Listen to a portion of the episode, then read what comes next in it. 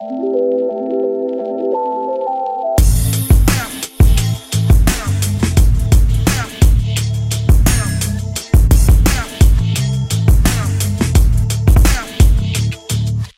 ist Pia von Opinory, gerade live vom OMR Festival in Hamburg. Man hört es ein bisschen. Und mit einer neuen Folge OMR Media. Dieses Mal mit Lars Haider, dem Chefredakteur vom Hamburger Abendblatt. Äh, wir haben diese Folge in zwei Teilen aufgenommen. Die erste live vom Super Communication Land, einer Digitalkonferenz in Hamburg vor ein paar Wochen.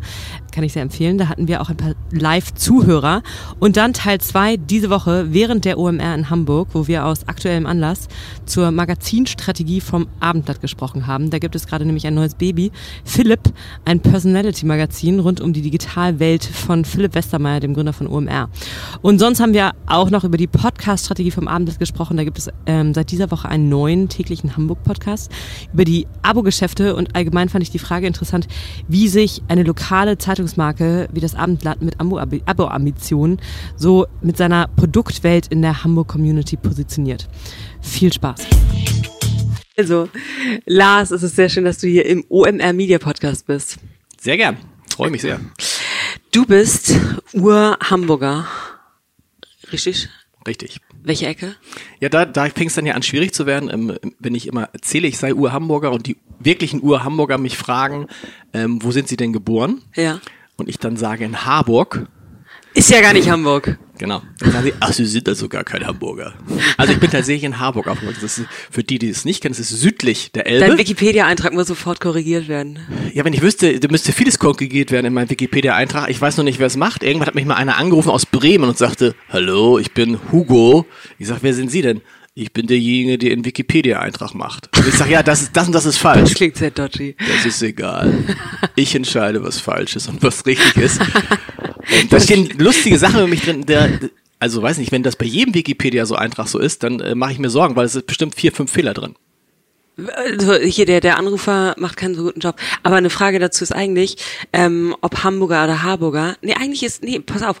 Ähm, wenn dann Hamburg ist ja speziell, ich komme ja auch ursprünglich aus Hamburg und, und Hamburger haben ja ein sehr genaues Verständnis davon, wer dazugehört und wer nicht dazugehört ja. und eben sozusagen ähm, ähm, alles, was nicht Hamburg ist, spricht nicht für dazugehören. Muss man als Chefredakteur des Abendblatts Hamburger sein, würdest du sagen? Es hilft.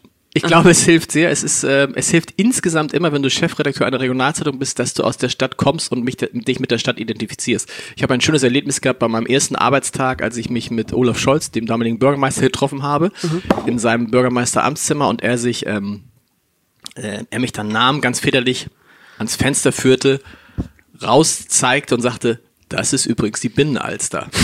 so. Und da habe ich gedacht, ja. Das ist, erinnert mich an König der Löwen.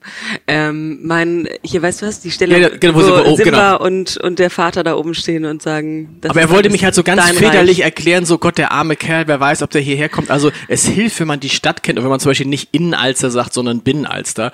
Und wenn man das Rathaus halt nicht, wie es auch mal ein äh, Volontär von uns gemacht hat, für ein schönes Schloss hält.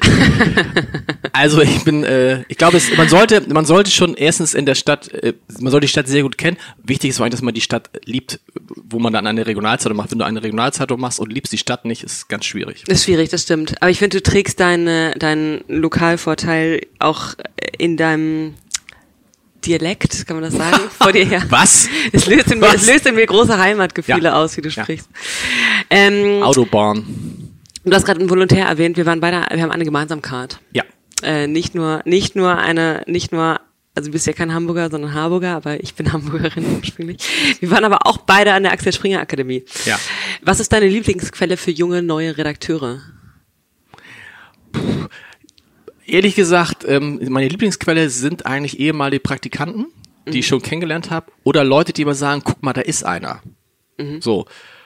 Und in der Zwischenzeit ist es mir fast egal jetzt, woher die kommen. Entscheidend ist, wie sind die drauf? Sind die, äh, vor allem sind die leidenschaftlich, leidenschaftlich, sind die lustig? Mhm. Das ist für mich eigentlich mit das, das größte Kriterium, weil es gibt halt sehr viele sehr ernste Menschen im Journalismus, mhm. was auch vernünftig ist, mhm. aber was da total fehlt, ist Leidenschaft, lustig und äh, danach gucke ich. Wie sehr hast du einen Drall dazu, dir so Lookalikes ranzuheiern? Gar nicht. Nee? Nein, gar nicht. Das wäre ja furchtbar. Nein, Aber ich habe dich auch darüber sprechen hören, dass sozusagen, dass manche zumindest über dich sagen, dass du lustig seist. Wenn das ein Auswahlkriterium ist, dann spricht das ja wiederum für. Ja, aber ich glaube, dass das Unterschied, der Unterschied ist wahrscheinlich, ich befürchte, ich bin nur lustig. und das zum Glück merkt es keiner. Und ähm, ich suche Leute, die auch lustig sind. Also die Okay. ich, ich glaube fest daran, äh, mein Motto ist ja, wer führen will, muss fröhlich sein. Und wir haben sehr, sehr viele ernste, ernsthafte, sehr kompetente Menschen. Was immer so ein bisschen fehlt im Journalismus, ist einerseits das Lustige, aber vor allem das Leidenschaftliche. Und äh, ich suche Leute, die eine große Leidenschaft haben für das, was sie tun. Und finde die tatsächlich, finde die übrigens auch äh, in dieser ganzen, also äh, in der Online-Branche, auf all diesen, äh, ich bin fast nicht mehr unterwegs auf den klassischen journalistischen Events, sondern fast nur noch so Online-Marketing, Rockstars und alles, was so ähnlich ist, weil da findet man halt diese Leute mit dieser unglaublichen Leidenschaft und die brauchen wir halt beim Abendblatt, genauso wie sie jemand braucht äh, bei About You. Äh, wer führen will, muss fröhlich sein, ist ein sehr guter Leitsatz. führen will, muss ich. fröhlich sein, ja. Wirklich guter Satz. Ähm, den kannst du dir mit Zitat irgendwo eintragen lassen. Wikiquote. Ja. Ähm, du schreibst, also es gibt ja ein paar Chefredakteure, die managen nur und die machen nur so, kü- kümmern sich um die Newsroom-Ressourcen und Workflows und so weiter. Und dann gibt's die schreibenden oder produzierenden Redakteure und du bist Klasse 2. Richtig? Ja. Ähm, sag mal, gib mal kurz einen Abriss darüber, was für Formate und was du sozusagen inhaltlich selber, selber dem Abendblatt beisteuerst. Na gut, schreiben, äh, also schreiben ist das eine, klar. Also ich mache das Klassische, was viele Chefredakteure machen sollten, also Leitartikel schreiben. Ich schreibe jeden, jeden zweiten Tag einen Newsletter, da wechsle ich mich mit meinem Kollegen Matthias Iken ab. Ähm, der Newsletter hat jetzt das Motto, ähm, Entscheider lesen Haider, Katholiken lesen Iken. Also das ist auch so ein Newsletter, wo wir uns beide immer so ein bisschen äh, auf die Schippe nehmen, wie man in Hamburg sagt.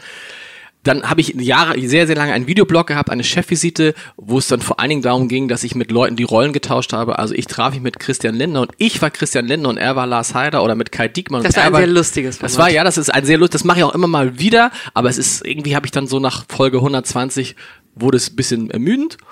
Und jetzt mache ich halt äh, einen Podcast, ähm, Entscheider treffen Heider, wo ich mich halt mit wichtigen Menschen aus Hamburg treffe und die Frage, wie sie geworden sind, ähm, was sie geworden sind. Und ich, was, ich würde gerne jetzt noch auch einen täglichen Podcast machen und mein allerliebstes Ding ist eigentlich so eine Abendblatt-Soap zu machen. Also wo wir dann irgendwie, also das mehr so ein Hörspiel wird, äh, wie das, wie es beim Abendblatt zugeht. Aber so, das sind so die Sachen, die ich mache. Also und natürlich mache ich auch, ich mache ganz, ganz viele Interviews auch für die fürs, fürs Blatt. Ich schreibe sehr viel. Ich mache zum Beispiel aus äh, aus eigenem Interesse quasi alle Konzertkritiken, wenn irgendwo Udo Lindenberg auftritt, weil ich ein riesiger Udo Lindenberg-Fan bin. Also ich versuche so viel wie möglich zu schreiben. Und ähm, mit deinem Einstieg ins Podcast äh, Podcast-Geschäft, was sind da jetzt so deine ersten Erfahrungen? Das Interessante ist, erstens, jahrelang schreibst du Texte, Texte, Texte und äh, wirst auf die ab und an mal angesprochen. Auf diesem, auf die Podcasts werde ich quasi jeden Tag fünf bis sechs Mal angesprochen. Also nicht von Leuten aus der Redaktion, sondern von Leuten, die ich treffe. Ja, ich habe da ihren Podcast gehört und verrückt. Zweitens, ähm, du sitzt mit jemandem zusammen und führst ein Interview über eine Stunde für die Zeitung und du hast immer Schwierigkeiten, demjenigen wirklich nahe zu kommen. Im Podcast funktioniert das quasi wie von allein. Und am Ende sind irgendwie alle begeistert. Ich, weil ich so viel erfahren habe über den äh, jeweils anderen. Und der andere interessanterweise auch, was es hat ja Spaß gemacht, sich mal so einzulassen. Eine Dreiviertelstunde oder eine Stunde. Also ich finde, das ist ein unglaubliches Format und ich habe seit anderthalb Jahren, äh, wollte ich dieses, dieses Format Entscheider treffen Heider machen, da kam immer so viel dazwischen. Ich bin so froh, dass Hast du dir den das, Namen selber ausgedacht? Äh, Ja, selber ausgedacht. Passt irgendwie, ne? Weil irgendwie ist lustig. ein bisschen, auch ein bisschen, bisschen frech, weil ihr bisschen, also ne, ein bisschen arrogant, weil Entscheider treffen Heider. Genau, eigentlich- muss es ja heißen, Heider, Heider trifft. Entscheider. Aber es, es klingt einfach schöner. Es klingt schöner, es ist lustiger. Stimmt, ich glaube, meine These ist, dass ähm, jetzt aktuell, oder es war ja lange Zeit so, dass ähm, kein Redakteur mehr, kein Chefredakteur mehr ohne seinen eigenen Newsletter auskam. Und ich glaube, es shiftet rüber zu Podcasts. Das, ähm, Obwohl, so viel gibt es ja gar nicht. Also es, Es gibt immer, es gibt nicht so immer dieses große Beispiel Gabor Steingart. So, und dann gibt es einen bei der Rheinischen Post und das, das war's. Und ich bin ja ganz erstaunt, also wir werden das das heißt, du bist sozusagen Early Bird Pionier auf dem Feld, aber ich glaube sozusagen, aber ich glaube, Das weiß ich nicht. Das, wäre mir jetzt auch, also im, im Regionalzeitungsbereich, was für mich eigentlich das größte Thema ist, und damit werden wir hoffentlich jetzt im April starten, ist ein täglicher Podcast. welches Format ist das? Was macht ihr? Wir werden abends einen täglichen Podcast machen, irgendwie Arbeitstitel ist äh, jetzt oder heute hören, was morgen in der Zeitung steht, wo wir im Wesentlichen darüber sprechen werden, was ist an dem Tag passiert. Äh, zu dem Hauptthema ein Gespräch mit dem Hauptreporter haben werden und so. Also Das ist ja ganz einfach, und wenn man sich das anguckt, wie die New York Times das gemacht hat und was das für ein gigantischer Erfolg geworden ist, ist eigentlich absurd, dass es das in Deutschland nicht gibt. Naja, es wurde ja vielfach versucht, ähm, zu oder nachzumachen oder das wie der Tag ähm, orientiert sich auch an The Daily oder Ja. der Spiegel Podcast ist ja auch irgendwie. Ich rede jetzt über, ich rede immer über Regional, Regionalzeitungen, ja, aber Regionalzeitungen gibt es das halt gar nicht. Ähm, wie viele Podcasts hat das Abendblatt jetzt? Wir haben jetzt aktuell eins, also einen, der läuft, nämlich mein, Entscheidertreffen Heider und ab 1. April, also bald, haben wir ähm, die digitale Sprechstunde. Ihr habt noch einen. Ja, wir haben einen, die 100, Die 100 großen Fragen des Lebens. Ja, den haben wir. Aber ehrlich gesagt haben wir, wir haben, ja, der lief aber so nebenbei. Das haben wir Okay. bisher nicht richtig gemacht. Also wir sind richtig eingestiegen in, das, in die, in die Podcast-Welt ehrlich gesagt, seit Dezember. Also, dass auf der Homepage man die Podcasts findet und so. Und wir haben diese 100 großen Fragen des Lebens, so eine Aktion mit der Universität, wo wir mit Professoren darüber sprechen, zum Beispiel, wie viel Geld braucht man, um nicht mehr arbeiten zu müssen. Aber da haben wir, ehrlich gesagt, das liegt dann der Podcast nebenbei. Und wenn man den Text las, fand man ganz unten am Ende den Podcast. So inzwischen, äh, entsprechend waren auch die Zugriffszahlen. Okay. Ähm, einige Verlage, die in, in die Podcast-Welt eingestiegen sind, haben ja erstaunlich lange dafür gebraucht, um die zu äh, vermarkten. Ja. Ihr hattet relativ früh Vermarktung. Ja, das kann man sagen, das verstehe ich nicht. Mein Gefühl ist irgendwie, es gibt nichts, also ich habe ja mit Vermarktung eigentlich nichts zu tun. Ich habe immer nur das, ähm, das Produkt vorgestellt und ich staunte, wie einfach es ist, äh, Podcasts zu vermarkten. Und zwar, wie hast du das gemacht? Nee, ich weiß gar nicht, ich kann es nur, ich kann es nur erzählen, bei meinem Podcast Entscheidertreffen Heider, da war es wirklich ein großer Zufall. Ähm, ich wollte, ich rief an bei der Nachfolgeorganisation der HSH Nordbank, der Hamburg Commercial Bank, weil ich den Chef der Bank unbedingt einen Podcast haben wollte, weil das halt total interessant ist. Ein Mensch wickelt eine staatliche Bank ab, überführt die in eine Privatbank und bleibt trotzdem Vorstandsvorsitzender. So. Und mit dem wollte ich eigentlich, den wollte ich zu Gast haben. Und dann sagte mir sein Presse- oder Marketingmensch, wer da war, sagt, wie Sie machen Podcast, das ist ja interessant. Wir überlegen auch gerade irgendwie im Podcast-Format, können wir darüber mal sprechen? Und dann bin ich dahin. Und dann haben die gesagt, ja, sagen Sie mal, können wir da nicht irgendwie äh, da der Partner werden, der Werbepartner werden? Und dann habe ich gesagt, ja, ich, äh, ich glaube, das geht. und habe das dann an äh, meine Kollegen aus der Werbeabteilung übergeben und zack, haben wir jetzt die als äh, den sozusagen Hauptsp Hauptsponsor, Partner, wie nennt man das? Äh, also die präsentieren jeden, jede Folge zunächst für ein Jahr. Sprichst du die selber? Nein. Nein, die sprechen nicht selber. Wir haben es erst, wir haben es erst probiert und es war irgendwie so komisch, man wusste nicht, wann es anfängt und wann es aufhört.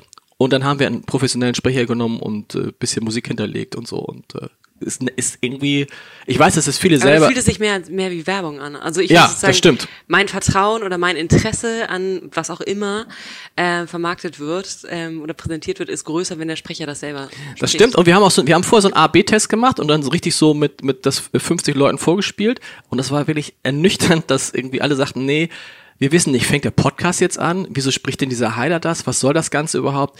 Das hat sich den Leuten nicht erschlossen. Mhm. So dass wir dann von Anfang an das einfach äh, von jemand anderes haben einsprechen lassen. Interessant. Also ist, sind eure Podcasts auch jetzt mit dem ähm, täglichen Format, was startet, profitabel?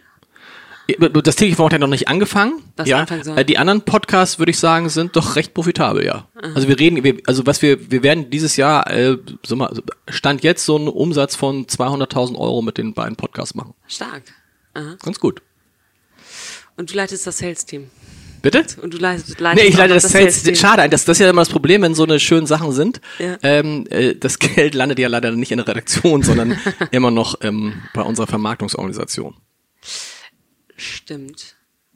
Und ähm, würdest du sagen, dass, ich meine, Podcasts haben ja auch ähm, zu eigen, dass man ja eine relativ enge Beziehung, zumindest wenn man einen Podcast regelmäßig hört, zu dem, ähm, zu dem Host aufbaut. Ähm, ihr seid ja auch aktiv im Abo-Geschäft. Ja. Seht ihr eine Überlappung zwischen euren treuen Podcast-Hörern und euren Abonnenten? Oder gibt sich das irgendwie die Hand? Oder versucht ihr das zumindest? Das Ziel ist natürlich, wir, wir arbeiten ja sehr nach dem Prinzip, äh, wie das in Norwegen läuft. Das heißt, wir konzentrieren uns bei allem, was wir darauf machen, was wir machen, digitale Abos abzuschließen. Und die Norweger haben halt, also mit denen wir da zusammen, zusammenarbeiten ist falsch, aber die, unsere Vorbilder sind, die haben halt fünf, sechs Podcasts am Tag und die sagen, über die Podcasts kriegen sie gerade junge Leute auf die Seite und machen die dann zu Fans dieser Seite und können sie dann irgendwann auch zu Abonnenten machen. Also sozusagen so ein Top-Funnel. genau, so, äh, genau, ein Top-Funnel und Welche Norweger sind das? äh, das ist A-Media zum Beispiel und äh, also Regionalzeitungen in Norwegen, die große Erfolge damit haben, dass sie angefangen haben, eben nicht mehr nur zu gucken, wie hoch, wie können wir möglichst viel Reichweite machen, sondern wie können wir möglichst viel Abos verkaufen. Und das ist auch unsere, das ist ja vom Prinzip unsere Strategie schon lange. Aber wir waren immer so in so einer, in einer Mischform, haben gesagt, okay, wir wollen eigentlich wollen wir maximale Reichweite bei maximalen Abos. Ja. Und irgendwann Das musst du dich, ja viele. genau, und irgendwann musst du dich entscheiden und jetzt wollen wir halt möglichst, natürlich, je je höher die Reichweite, umso besser. Aber am Ende geht's um den Funnel und eben zu gucken, wie können wir möglichst viele Abos abschließen. Ähm, wie messt ihr das, den Funnel? Also wie messt ihr die Effizienz in der Podcast-Hörer, in Abonnenten? Nee, das, das messen wir, das, das ist noch, das messen wir, also die Podcasts sind jetzt, welche Folge, welche Folge bin ich jetzt? Folge 12, ne? Also erstmal sind die Podcasts für uns eher, äh, ein, ein, ein, ein, ein Mittel, um junge Leute auf die Seite zu holen. Zweitens sind die Podcasts etwas, wo man auch Werbeumsätze generieren kann. Drittens sind die Podcasts übrigens auch, das äh, habe hab ich noch nicht gesagt, wir verlängern das in die, äh, in die Offline-Welt.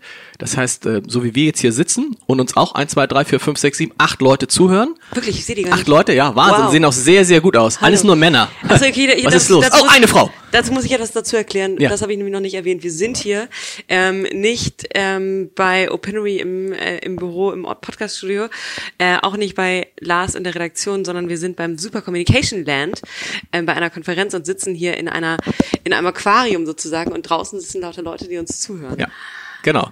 Also, und das machen, wir- das machen wir halt auch. Es gibt, es wird drei Aufzeichnungen von Entscheidertreffen Heider in einem Hotel in Hamburg im Grand Elysée geben, wo man Karten kaufen kann für 26 Euro.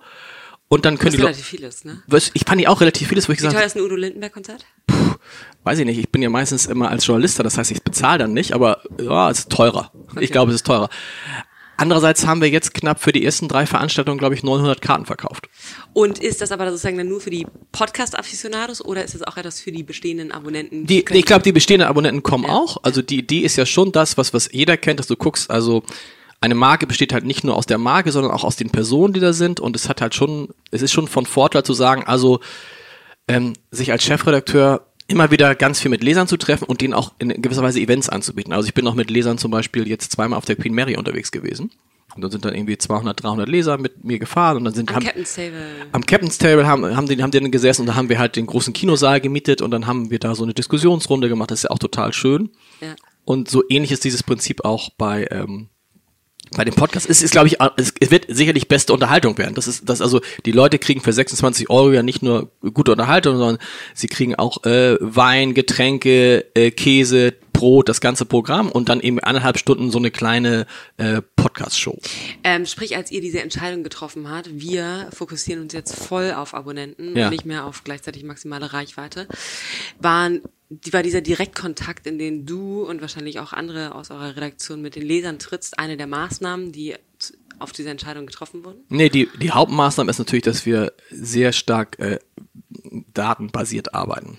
Dass wir einfach gucken, was verkauft sich. Ne? Also bisher war das ja immer so, dass du die Leser befragt hast und die Leser haben gesagt, ich lese am meisten über, keine Ahnung, äh, am meisten lese ich über den Brexit. So, und jetzt können wir halt genau sehen, was sind die Dinge, auf denen Leser im Netz Abos abschließen. Und, und kommen dann zu ganz zum Teil zu ganz anderen Erfahrungen und gucken dann, wenn wir sehen, ah, guck mal, auf dieses Thema, diesen Themenbereich verkaufen wir viele Abos, dann versuchen wir halt zu diesem Thema möglichst viele Geschichten im Netz anzubieten. Ähm, ihr habt ja sozusagen eine klassische Paywall und bestimmte Artikel sind hinter der Paywall. Bestimmt, bei uns, wir haben eine sehr harte, also wie man sagen würde, harte Paywall. Ich sage immer, wir haben ein sehr gut funktionierendes Abo-Modell. Ja. Das heißt, bei uns alles, alles, was es gibt aus Hamburg und der Region, gibt es nicht kostenlos. Ihr habt aber ja auch ähm, als Abendblatt in Hamburg ein anderes Standing in einer in eurer Hamburg Community als jetzt eine überregionale Zeitung Absolut. oder eine internationale Absolut. Zeitung für eine Community haben kann.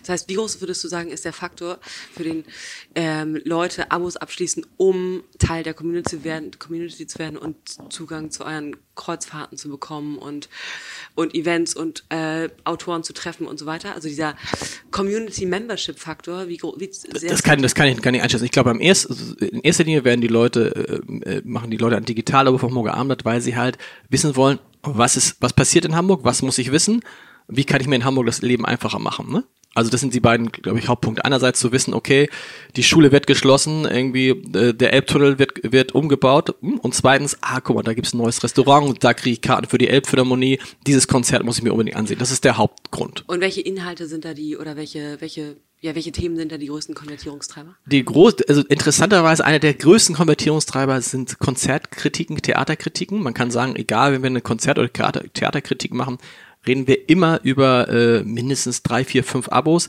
bis hin zu 60, 70 Abos, wenn es ein tolles Konzert in der Elbphilharmonie ist. Äh, auf eine, auf ein Thema. Dann ist ein großer Konvertierungstreiber natürlich alles rund zum Thema HSV. Dann zum Themen, zu Themenfeldern. Nicht St. Pauli. St. Pauli gar nicht. St. Pauli leider wirklich gar nicht. Also Weil wenn, die nicht Abendblatt lesen, die St. Pauli-Fans oder wie? Oder vielleicht gibt's einfach zu wenig St. Pauli-Fans. Vielleicht sind es nur diese 20.000, die da, ich bin HSV-Fan, insofern muss ich da jetzt vorsichtig sein, was ich sage.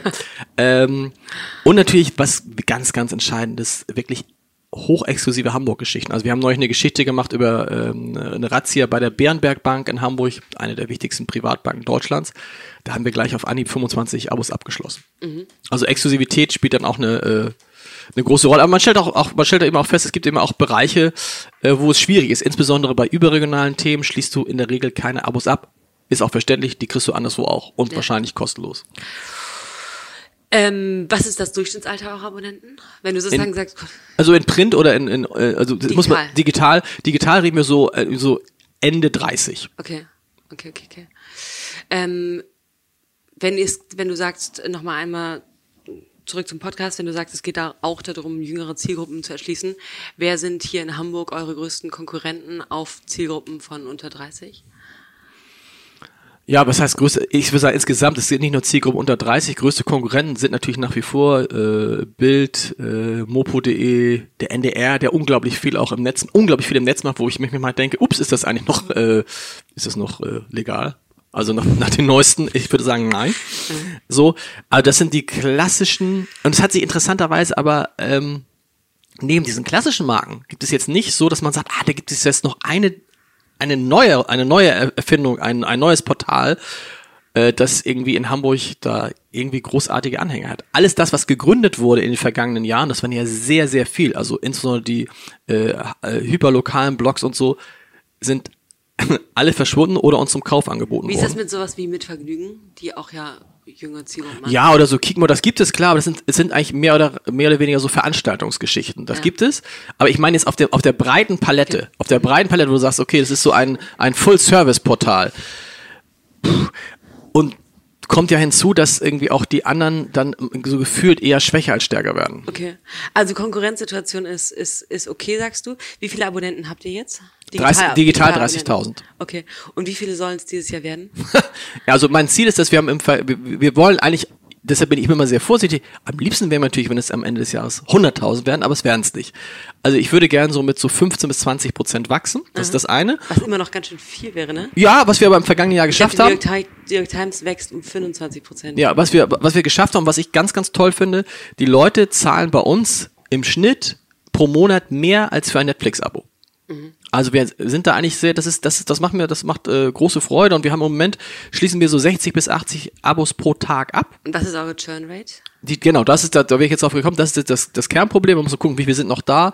Von denen äh, nach ungefähr vier Monaten kann man sagen, sind davon noch gut die Hälfte da. Sprich, da könnte dann wiederum die Preissensibilität doch reinspielen? Könnte, erstens könnte das da reinspielen, zweitens ist aber auch die Frage, wir sind da auch ja noch am Anfang, also was machen wir zum Thema Onboarding, ja? Also im Moment, die Leute müssen natürlich, wenn du ein Konzert, eine, wegen einer Konzertkritik abschließt beim Hamburger Abendblatt, da musst du natürlich dann irgendwann einen Newsletter kriegen und sagen, oder einen Mail kriegen und sagen, haben sie die neueste Konzertkritik aus der App für die schon gelesen? Oder einen persönlichen Brief, äh, Brief und äh, genau. Begrüßung des Chefredakteurs. So, und das ist, da sind wir alles, das ist alles noch am Anfang, ja. so, und ich glaube, da können wir, an der Churn Rate werden wir noch sehr, sehr stark arbeiten können, das wird sich gut entwickeln. Sie ist aber jetzt schon, seit wir dieses neue System haben und die, neue Art zu arbeiten haben, ist die, äh, hat sich die, äh, wir, wir redeten früher davon, dass wir nach äh, drei, vier Monaten vielleicht noch zehn Prozent hatten. Mhm. Und jetzt haben wir immer noch die Hälfte der Leute da. Das ist irgendwie ganz gut. Und jetzt muss man die noch irgendwie sehr gut pflegen, neue Leute dazu kriegen ähm, und eben auch verschiedene Angebote machen. Wir planen jetzt zum Beispiel, es wird ein E-Paper geben. Also viele lachen ja immer über E-Paper. Ich sage seit sechs, sieben Jahren. Bei vielen, ich glaube auch beim Tagesspiegel zum Beispiel spielen ja auch noch eine echt große Was heißt auch noch, das wird immer größer und das ist auch, wenn man das wirtschaftlich betrachtet, eigentlich das Interessante Traum. das ist ein Traum, genau. Und wir werden jetzt ein, es wird ein E-Paper geben vom Hamburger Abendblatt. Das wird jetzt abends schon so gegen 21.30 Uhr abrufbar sein. Das heißt, du kannst also schon abends die Zeitung vom Morgen lesen. Was ich echt nicht checke, weil ich, ich würde nicht auf die Idee kommen, ein E-Paper runterzuladen. Nee, aber, aber offensichtlich, ja, das ist ja immer die Frage. Man, man, ich finde, man staunt ja auch immer noch, dass wir jeden Tag 170.000 Zeitungen auf Papier verkaufen. Mhm. So, aber es gibt eben halt, und das ist ja eine, das ist ja, das muss man gerade so mit jungen Menschen wie mit dir immer noch zwischendurch sagen, es gibt halt diese riesige Gruppe von Menschen, die so wie ich, also ich weiß, man sieht es nicht, aber ich werde dieses Jahr 50, also zwischen 50 und 70 Das ist halt eine gigantengroße Menschenmenge. Ja, ja, viel, ja, viel größer, es tut mir Und leid. die werden ja nicht nur 70, sondern die werden dann ja auch wahrscheinlich Hoffentlich. eher 95 bis 100. Und, und, und es ist eine viel größere Gruppe als die 20- bis 40-Jährigen. Insofern ist es auch ganz klug, denen noch was die gut anzubieten. zu. Genau. Ja, das ist richtig.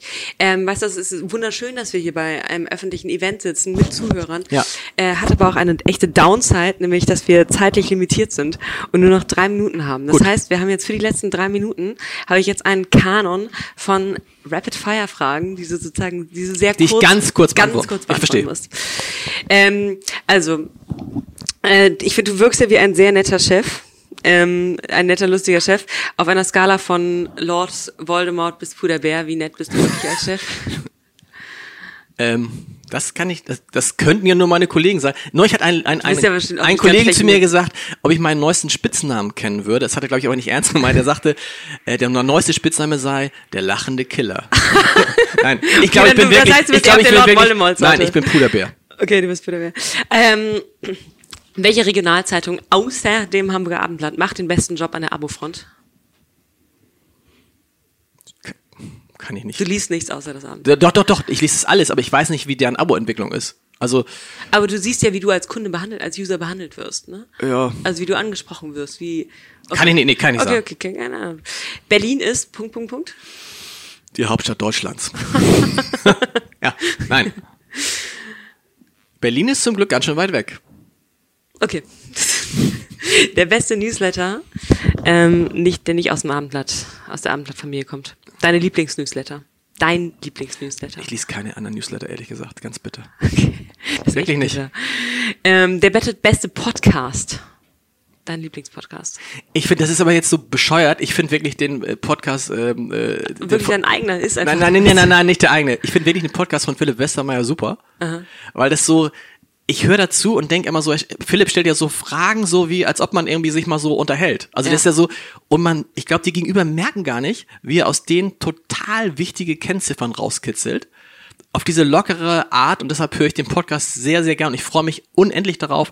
Ein, ein, ein, großer, bekannter Koch wird demnächst einen eigenen Podcast haben. Und ich glaube, es wird auch ein Davon habe Riesenspaß. ich auch gehört.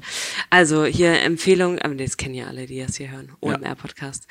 Ähm, Kiez oder Schanze? Weder noch. Nein, weder ich bin, also du guckst mir das an, es ist, es ist nicht meine Welt. Okay. Ähm, dann fülle jetzt die Lücken. Das Ja. Abendblatt ist für Hamburger wie X für Y, also wie der FC für Bayern, für wie Chipette für Karl Lagerfeld, wie Weißwurst für München. Genau. Das Hamburger Abendblatt ist wie,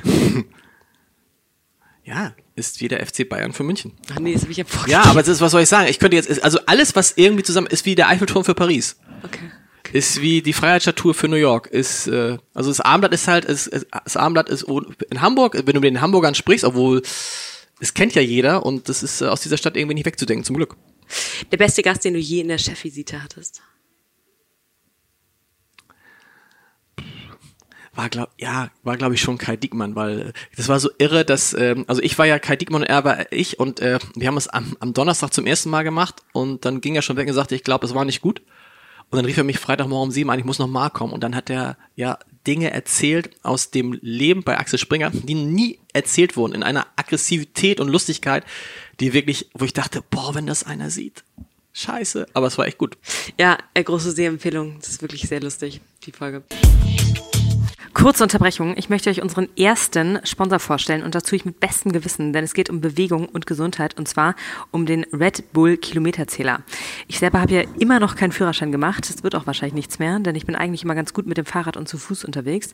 Und diese Fortbewegungsarten kann man jetzt in einen höheren Zweck stellen. Der Red Bull Kilometerzähler ist nämlich eine Gemeinschaftschallenge, bei der man sich anmeldet, um gemeinsam eine Million Kilometer zu Fuß oder zu Rade auf die Straße zu bringen. Also nicht mehr gegen sich selbst anlaufen im Schrittzähler auf der App, sondern äh, hier wird daraus ein Gemeinschaftsding mit Mission gemacht. Und das funktioniert so, dass man sich unter redbull.com slash Kilometerzähler anmeldet. Die Kilome- Kilometer werden mitgezählt mit der kostenlosen Sport-Tracking-App Strava. Über die kann man Dauer, Strecke, Geschwindigkeit und so weiter der Aktivitäten im Blick behalten. Und man kann sich vergleichen und motivieren. Es gibt Bestenlisten und die Möglichkeit, Preise zu gewinnen. Am 6. Mai geht, ist das Ganze losgegangen und es geht bis zum 16. Juni und es gilt, gilt eine Million Kilometer gemeinsam zu sammeln. Jeder Kilometer zählt. Also nochmal, anmelden kann man sich kostenlos unter redbull.com slash Kilometerzähler. Viel Spaß. Das war Lars Heider Teil 1. Wie gesagt, gibt es einen zweiten Teil, den wir hier in Hamburg während der OMR aufgenommen haben und äh, über die Magazinstrategie des Abendblatts und ein paar geniale neue Magazinideen gesprochen haben. Viel Spaß bei Teil 2. Hallo Lars, äh, es freut mich sehr, dass du Zeit für ein Anschlussgespräch hattest. Wir haben das aus gegebenem Anlass, äh, nämlich hattet ihr letzte Woche eine Geburt. Ja. Eine Geburt eines neuen Magazins. Eine schwere Geburt. Nein. es klang eher so wie eine, es klang eher wie eine fröhliche Geburt. Ja. So und darüber würde ich gerne mit euch, mit dir sprechen und ähm, in dem Kontext auch über dieses ganze Magazin-Universum, was, was ihr habt, was mir vorher gar nicht so klar war. Und das würde ich gerne ein bisschen besser verstehen. Aber erstmal bei Philipp angefangen, ist mir bei der Recherche zu Philipp aufgefallen, dass es nicht nur Philipp äh, das äh, digitale Magazin gibt, sondern es gibt auch, Moment, jetzt muss ich einmal nachgucken, es gibt auch Philipp die Maus, das Magazin, einem einzig, ein einzigartiges Erlebnis aus Spiel, Spaß und Erziehung für Kinder wie auch die Eltern. Und es gibt äh, Philipp, das studentische Magazin um die Stadt Uni Marburg. Genau. Und warum braucht es jetzt noch ein drittes Deshalb unser, Philipp-Magazin? Unser, unser, Magazin, unser Magazin heißt deswegen auch Philipp Westermeier. Ja. Also es heißt nicht nur aber Philipp. es steht nur Philipp, Philipp, es steht, Philipp steht nur drauf. Philipp drauf, aber Ja. an der Seite steht auch Philipp Westermeier drauf. Die Idee ist ja eine ganz War euch das klar war, dass ihr in der Maus und Marburg konferenz Nein, weil es, weil, es, weil, es ja, weil es ja äh, zwei andere Magazine gibt, so, Ja. die auch Philipp heißen und es muss schon klar sein, dass es das Magazin von Philipp Westermeier ist. Ja. Die Idee dahinter ist ja entstanden bei einem äh, Spaziergang von mir und Stefan Schäfer. Stefan Schäfer ist derjenige, der solche Magazine wie Barbara, Joko und Guido für Gruner und Jahr empfunden hat und wir sind an der Ostsee spazieren gegangen. Und es fing an zu regnen und wir stellten uns auf einem Friedhof unter, unter Bäumen und dann sagte ähm, Ach, Stefan, das ist, das, ja, ist, sagte, äh, das ist dark. da sagte Stefan zu mir, ähm, ihr müsstet eigentlich so ein, so ein Magazin wie Barbara oder Joko, so, es muss, es muss auch in Hamburg jemanden geben, mit dem man so ein Magazin machen kann. Und glaub es oder glaub es nicht, in dem Moment dachte ich, hey, das müsste man mit Philipp Westermeier machen. An, angesichts der OMR, das ist jetzt keiner, kein Superstar wie Barbara oder Joko. Das war bevor es Karl Lagerfeld das Magazin gab. Genau, und, genau. okay. Das, also es hat damit nichts zu tun, auch wenn es auf dem Friedhof entstanden ist, die Idee.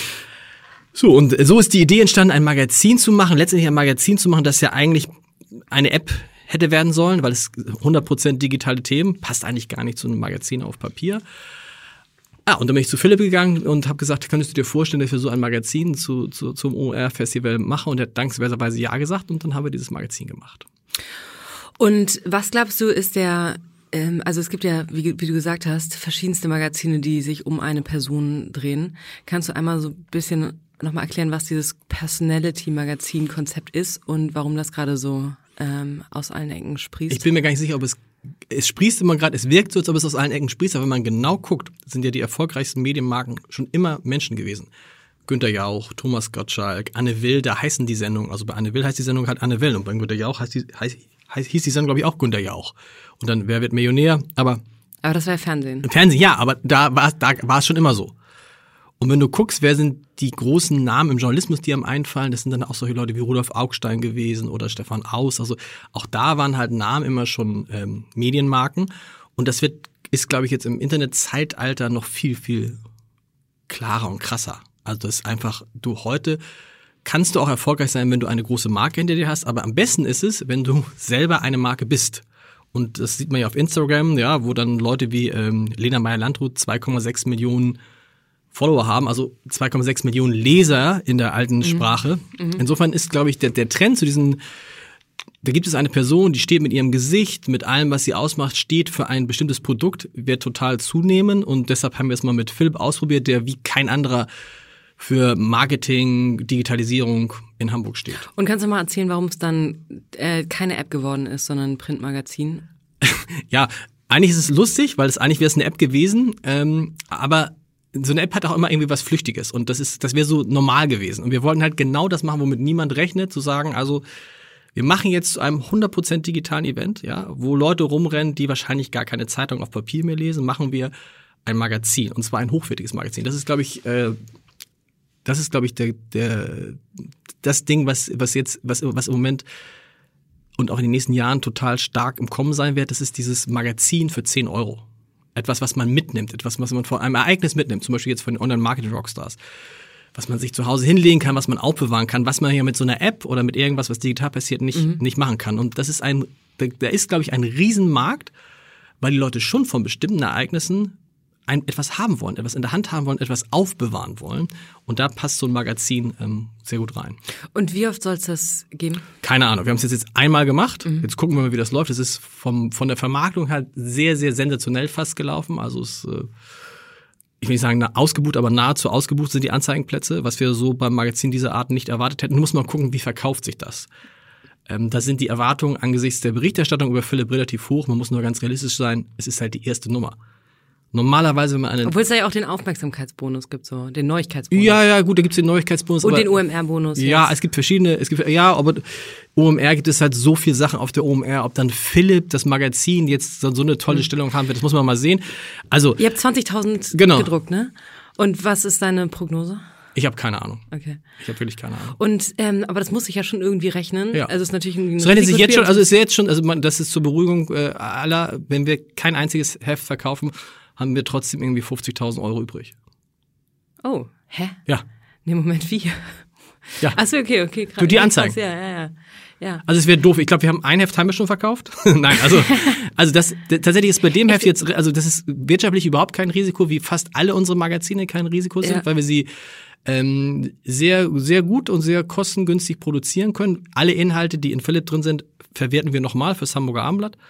Normalerweise machen wir das so, dass Inhalte, die schon in der Tageszeitung waren, die fassen dann, wir nochmal zusammen und mhm. bringen dann ein Magazin raus. Hier ist es umgekehrt. Insofern ist das, also das wirtschaftliche Risiko ist gar nicht da. Was so Aufmerksamkeit und Marketing anbelangt, hat sich das für uns zu 100 Prozent ausgezahlt, sodass jetzt ein Verkauf dieser Magazine in dem Fall ist, wir freuen Hast mich du wieder selber Anzeigenverkäufe gemacht? Freu ich, nein, nein, nein, freue ich mich jetzt, freue ich mich jetzt über jedes, freue ich mich jetzt über jedes. Ähm, und was ist so der redaktionelle Prozess, das so aus der Taufe zu heben? In dem Fall war es natürlich wirklich äh, interessant und schwierig, weil ähm, wir haben uns dann zusammengesetzt mit den Jungs von o Jungs und Mädchen von OMR und haben geguckt, was könnte da drin sein, was kann Philipp selber machen. Philipp hat ja, glaube ich, bestimmt 25 Prozent des Heftes selber gemacht, also die Texte auch selber geschrieben. Mhm. Ähm, war auf Recherchereise mit Bones MC von 187 Straßenbande und dann haben wir geguckt, was passt da rein und dann haben irgendwie unsere Leute angefangen, die Geschichten zu recherchieren. Hauptteile sind ja 30 Seiten über Hamburgs Digitals, also Digitalstars, die bekanntesten Hamburger Online-Unternehmen. Habt ihr denn eine Redaktionseinheit, die sich um eure, nur um eure Magazine kümmert oder ist ja, das haben wir jetzt ja verwachsen? So jetzt ja, besteht aus einer Person.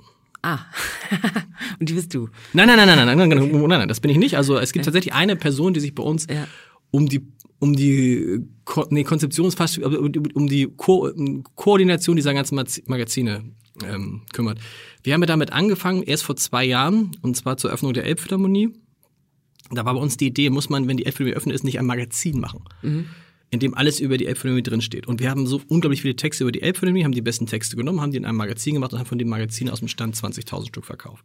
Und dann gab's ja, das Karl-Magazin gibt's ja auch zum Beispiel. Genau, das war das ist auch noch ein ganz besonderer Fall gewesen. Das ist ja unser erstes bundesweit erscheinendes Magazin, als zum Tod von Karl Lagerfeld, der ja ein Hamburger ist, haben wir innerhalb von vier Tagen ein Magazin gemacht mit einer Das Auflage. war aber schon ein bisschen vorbereitet, oder? Nein. Okay. Die Idee war am, ich weiß nicht, wann er gestorben ist, also an dem Tag, an dem er gestorben ist, und fünf Tage später war das Magazin da. Aha. So. Das finde ich krass, weil sozusagen ist es ja auch ein bisschen aufwendig. Also war das Magazin da, ne? es, muss, es muss dann natürlich noch gedruckt werden. Also das ja. Magazin war nach fünf Tagen fertig und dann war es, glaube ich, nach zehn Tagen im Handel. Aha. Also dazu gehört ja sozusagen gehören die Texte, dazu gehören die Überschriften, aber dazu gehört ja auch die Grafik, die ja beim Magazin, wo man irgendwie so ein Premium-Produkt erwartet, wenn man dafür zehn Euro oder sowas ausgibt, ähm, das ist ja jetzt nicht so aus der Tüte das Layout. Nee, oder? wir haben eine super gute Grafikabteilung, ungefähr, was sind das, acht bis zehn Grafiker die wir jetzt halt auch mit diesem Magazin beschäftigen, sind halt wirklich toll und schnell. Bei Karl, weil es so schnell gehen musste, haben wir tatsächlich da auch im Tag und Nacht gearbeitet. Aber das Magazin, was wir danach gemacht haben über Greta ja. und über diese Fridays, Fridays for, Future for, Future Bewegung, da hatten wir dann, glaube ich, am Ende zwei Wochen Zeit. Ähm, ja, da kriegt man das ganz gut hin. Der, der, der, der Trick ist einfach, der Trick ist einfach, man sammelt in den Redaktionen, die es bei uns gibt, also nicht nur beim Hamburger Abendblatt, sondern auch bei der Hör zu oder bei der Berliner Morgenpost oder bei der Thüringer Allgemeine, sammelt man die entsprechenden Fra äh, Texte zu den Themen ein mhm. und gibt die dann einem Grafiker, der sie neu zu einem Magazin zusammengestaltet. Mhm. Also das heißt, wie teuer ist im Schnitt so ein Magazin-Launch? Das kommt darauf an, wie hoch die Auflage ist. Also sagen wir mal, alles in allem sind die Kosten liegen vielleicht, das ist ja das viele erschütternd, irgendwas zwischen 15.000 und 40.000 Euro. Mhm. 15.000 eher so, wenn du eine Auflage von 20.000 hast und bei 75.000 sind es etwa um die 40.000. Was war euer größtes Investment als Magazin? Ja, das war jetzt theoretisch Karl. Das war Karl, ja. Ja. ja.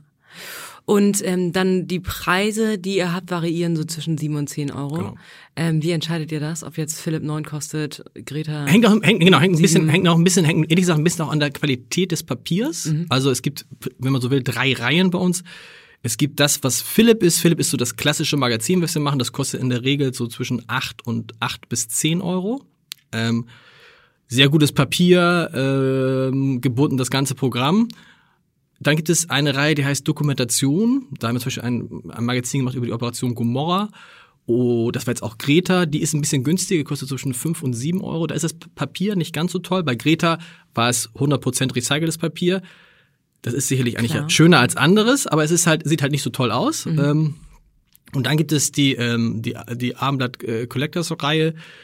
Da haben wir jetzt Karl Lagerfeld rausgebracht und das nächste, was noch diese Woche zumindest uns geliefert wird und nächste Woche erscheint, ist über Udo Lindenberg. Das ist halt ja. ex, ist ex, extrem hochwertiges Papier, extrem hochwertiger Druck mit bei Udo Lindenberg mit so einer Lackschicht auf dem, äh, auf dem, auf dem Udo.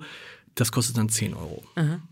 Und von deinem eigenen Headspace, den du hast, wie viel fließt da in die Magazingestaltung oder Magazinkreation und redaktionelle Begleitung? Viel, also weil mir es so großen Spaß macht. Also bei Philipp ist auch sehr viel von Philipp reingeflossen. Udo Lindenberg ist quasi und, und Greta waren so quasi Magazine, die ich so von der, von der Struktur her mehr oder weniger allein gemacht habe. Nicht in der Umsetzung, aber in der Struktur her. Bei Udo Lindenberg habe ich auch ungefähr, ähm, würde ich mal sagen, 30 bis 40 Seiten stammen auch textlich von mir, aber es sind halt Texte, die ich sowieso schon mal geschrieben hatte. Okay. So. Und dann gibt es halt andere Magazine. Wir machen gerade ein Magazin über 50 Jahre Airbus in Hamburg. Das klingt irgendwie so hübsch. Ist aber auch ein tolles Ding, weil halt Airbus für, für und bei Airbus in Hamburg arbeiten bestimmt 30.000 Leute. So. Mit dem Magazin habe ich jetzt zum Beispiel gar nichts zu tun. So, und da gibt's halt, äh, und so, und so entwickeln wir halt auch permanent neue Magazinideen und gucken dann, wer passt am besten da drauf. Und was sind so, was für Anzeigenpreise ruft ihr da so auf? Äh, Ich glaube, die Anzeigenpreise liegen so bei 5000 Euro die Seite, wobei die Vermarktung nur so ein irgendwie, so was, was man, wenn man da was bekommt, das ist schön, aber es spielt so einen Nebenaspekt. Also bei Udo Lindenberg haben wir, glaube ich, eine Anzeige. Was auch damit zusammenhängt, dass in so einem, das sieht, ich sehe Warte ja mal, fast bei Udo habt ihr eine Anzeige? eine Anzeige. Was Dann ja- eine sehr teure Anzeige. Nein, nein, nein, nein, die, ich weiß gar nicht, was die dafür bezahlt haben, aber es, bei Udo, also wir möchten ja, dass das möglichst viele Leute kaufen Ja. und wie so ein, äh, äh, wie so, grad wie so ein Buch bei sich hinstellen. Ja. Mhm. Und das würde, wenn da ganz viele Anzeigen drin sind, macht es das irgendwie kaputt. So. Und ich bin sicher, dass wir von Udo, was ich, 50, 60.000 Stück verkaufen. Und was ist, was glaubst du, wie endlich dieser Magazinmarkt ist? Weil in meiner Wahrnehmung kommen gerade sau viele neue Magazine auf den Markt. Ob das jetzt einmal Magazine sind oder, oder die, ob die regelmäßig erscheinen, gibt es viel. Und am Kiosk gibt es aber auch nur so und so viel Platz. Und ähm, da müssen die ja wegkommen. Und was glaubst du, ähm, wie stark da der Konkurrenzdruck wird und wie lange ihr in dem Takt weiter, ähm, weiter Magazine auf die Welt bringt? Äh, Also wir haben noch kein Magazin gehabt, das nicht funktioniert hat, also mit dem wir nicht Geld verdient haben. Das ist schon mal gut. In Hamburg sind wir da, ich will sagen, allein, das wäre jetzt falsch, es gibt auch andere, aber in der Geschwindigkeit, in der Qualität, in dem Aussehen, wie wir die Magazine machen, gibt es, glaube ich, kaum jemanden. Also sich mir da wenig Gedanken machen. Im Gegenteil, ich glaube, es Obwohl so, Gunnar ja auch echt viel Erfahrung naja, Gunnar Jahr hat viel Erfahrung, aber Gunnar Jahr macht natürlich keine regionalen Magazine. Wir reden jetzt ja, was, also, wir haben jetzt seit kurzem auch diese bundesweite Schiene, ja, Äh, ähm, wo wir jetzt, haben wir jetzt äh, im, Wesentlichen ähm, Karl gemacht, Udo und Greta, also drei bundesweit erscheinende Magazine. Aber in, wir konzentrieren uns natürlich in Wahrheit auf unseren Heimatmarkt und da gibt es nicht so viele, die in dem Bereich ähm, so viel zu Themen machen können, wie wir das anbieten können. Und dazu kommt natürlich auch, dass wir alle unsere Kanäle nutzen können, um für diese Magazine Werbung zu machen. Also das ist, ich sehe nicht, dass das irgendwie jetzt Und habt endlich seid ist. im Vertrieb gut ausge, Ja, ausgestattet. funktioniert. Also wir, wir haben Ja. ja, glaube ich, allein von äh, Karl haben wir allein über unseren Shop, ich glaube ich, 5000 Mhm. Exemplare verkauft. Und jetzt nochmal die Chefredakteursbrille aufgesetzt. Ähm, Wenn es jetzt eine nächste Philipp-Edition geben Ja. sollte, ähm, was würdest du anders machen, erweitern, reduzieren, äh, verändern?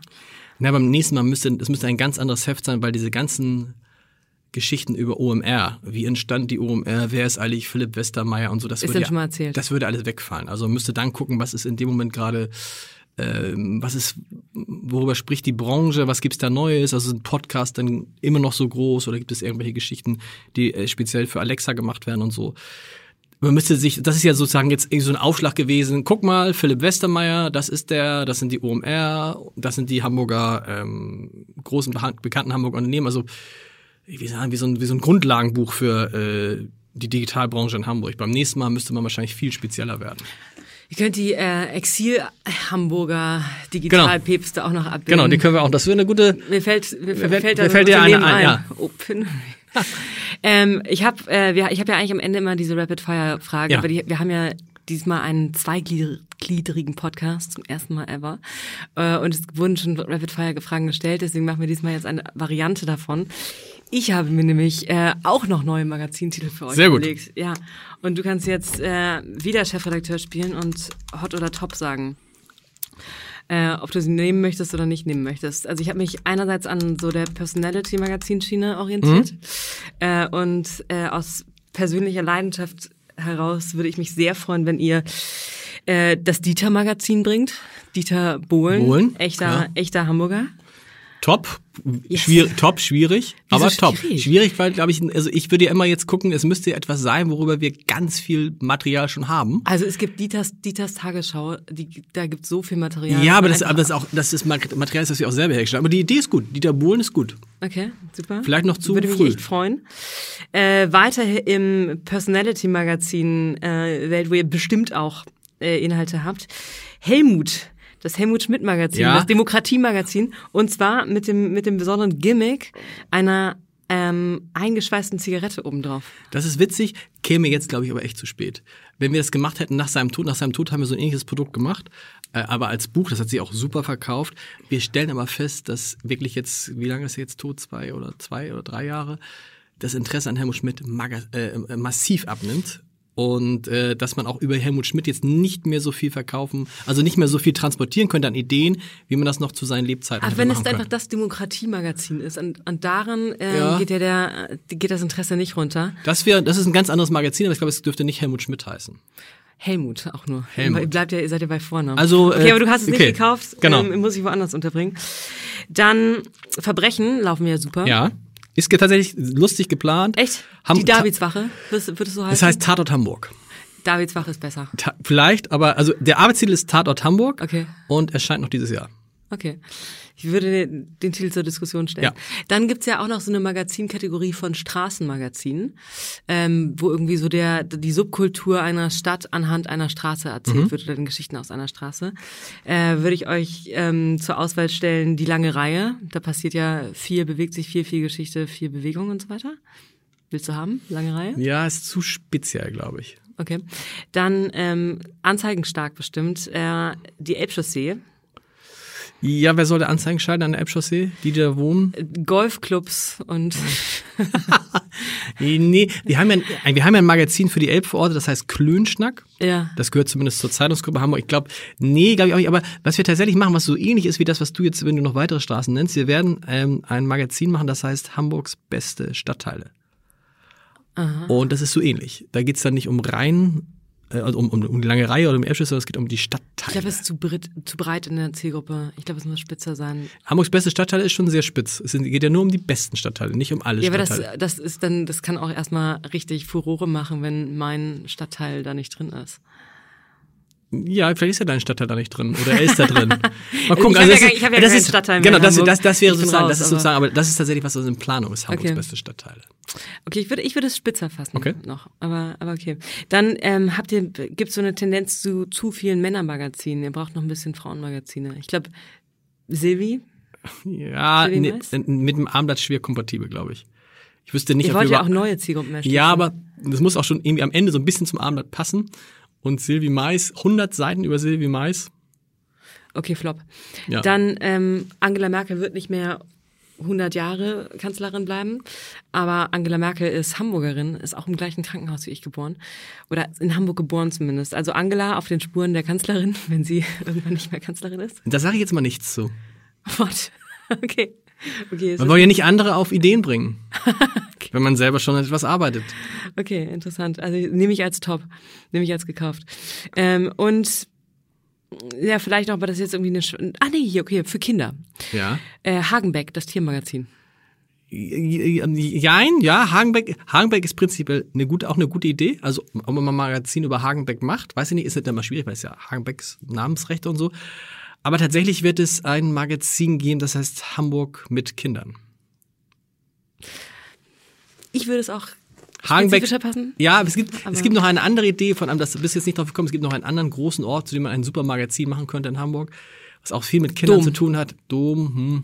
Aber egal, du kommst da drauf. Planten und Blumen. Nein, Planblume ist es nicht. Hm, Okay. Äh, interessant. Also ich verfolge das weiter. Vielen Dank für diesen kleinen Spaziergang in eure Magazinwelt und ähm, vielen Dank. Vielen Dank. Das war Lars Haider. Bitte klaut ihm nicht diese genialen Magazinideen, die soll das Abendblatt bitte schön selber machen. Ansonsten könnte es sein, dass wir uns schon sehr bald wieder hören mit einer Extra-Folge und einem sehr interessanten Ausnahmegast in dem Sinne. Bis bald.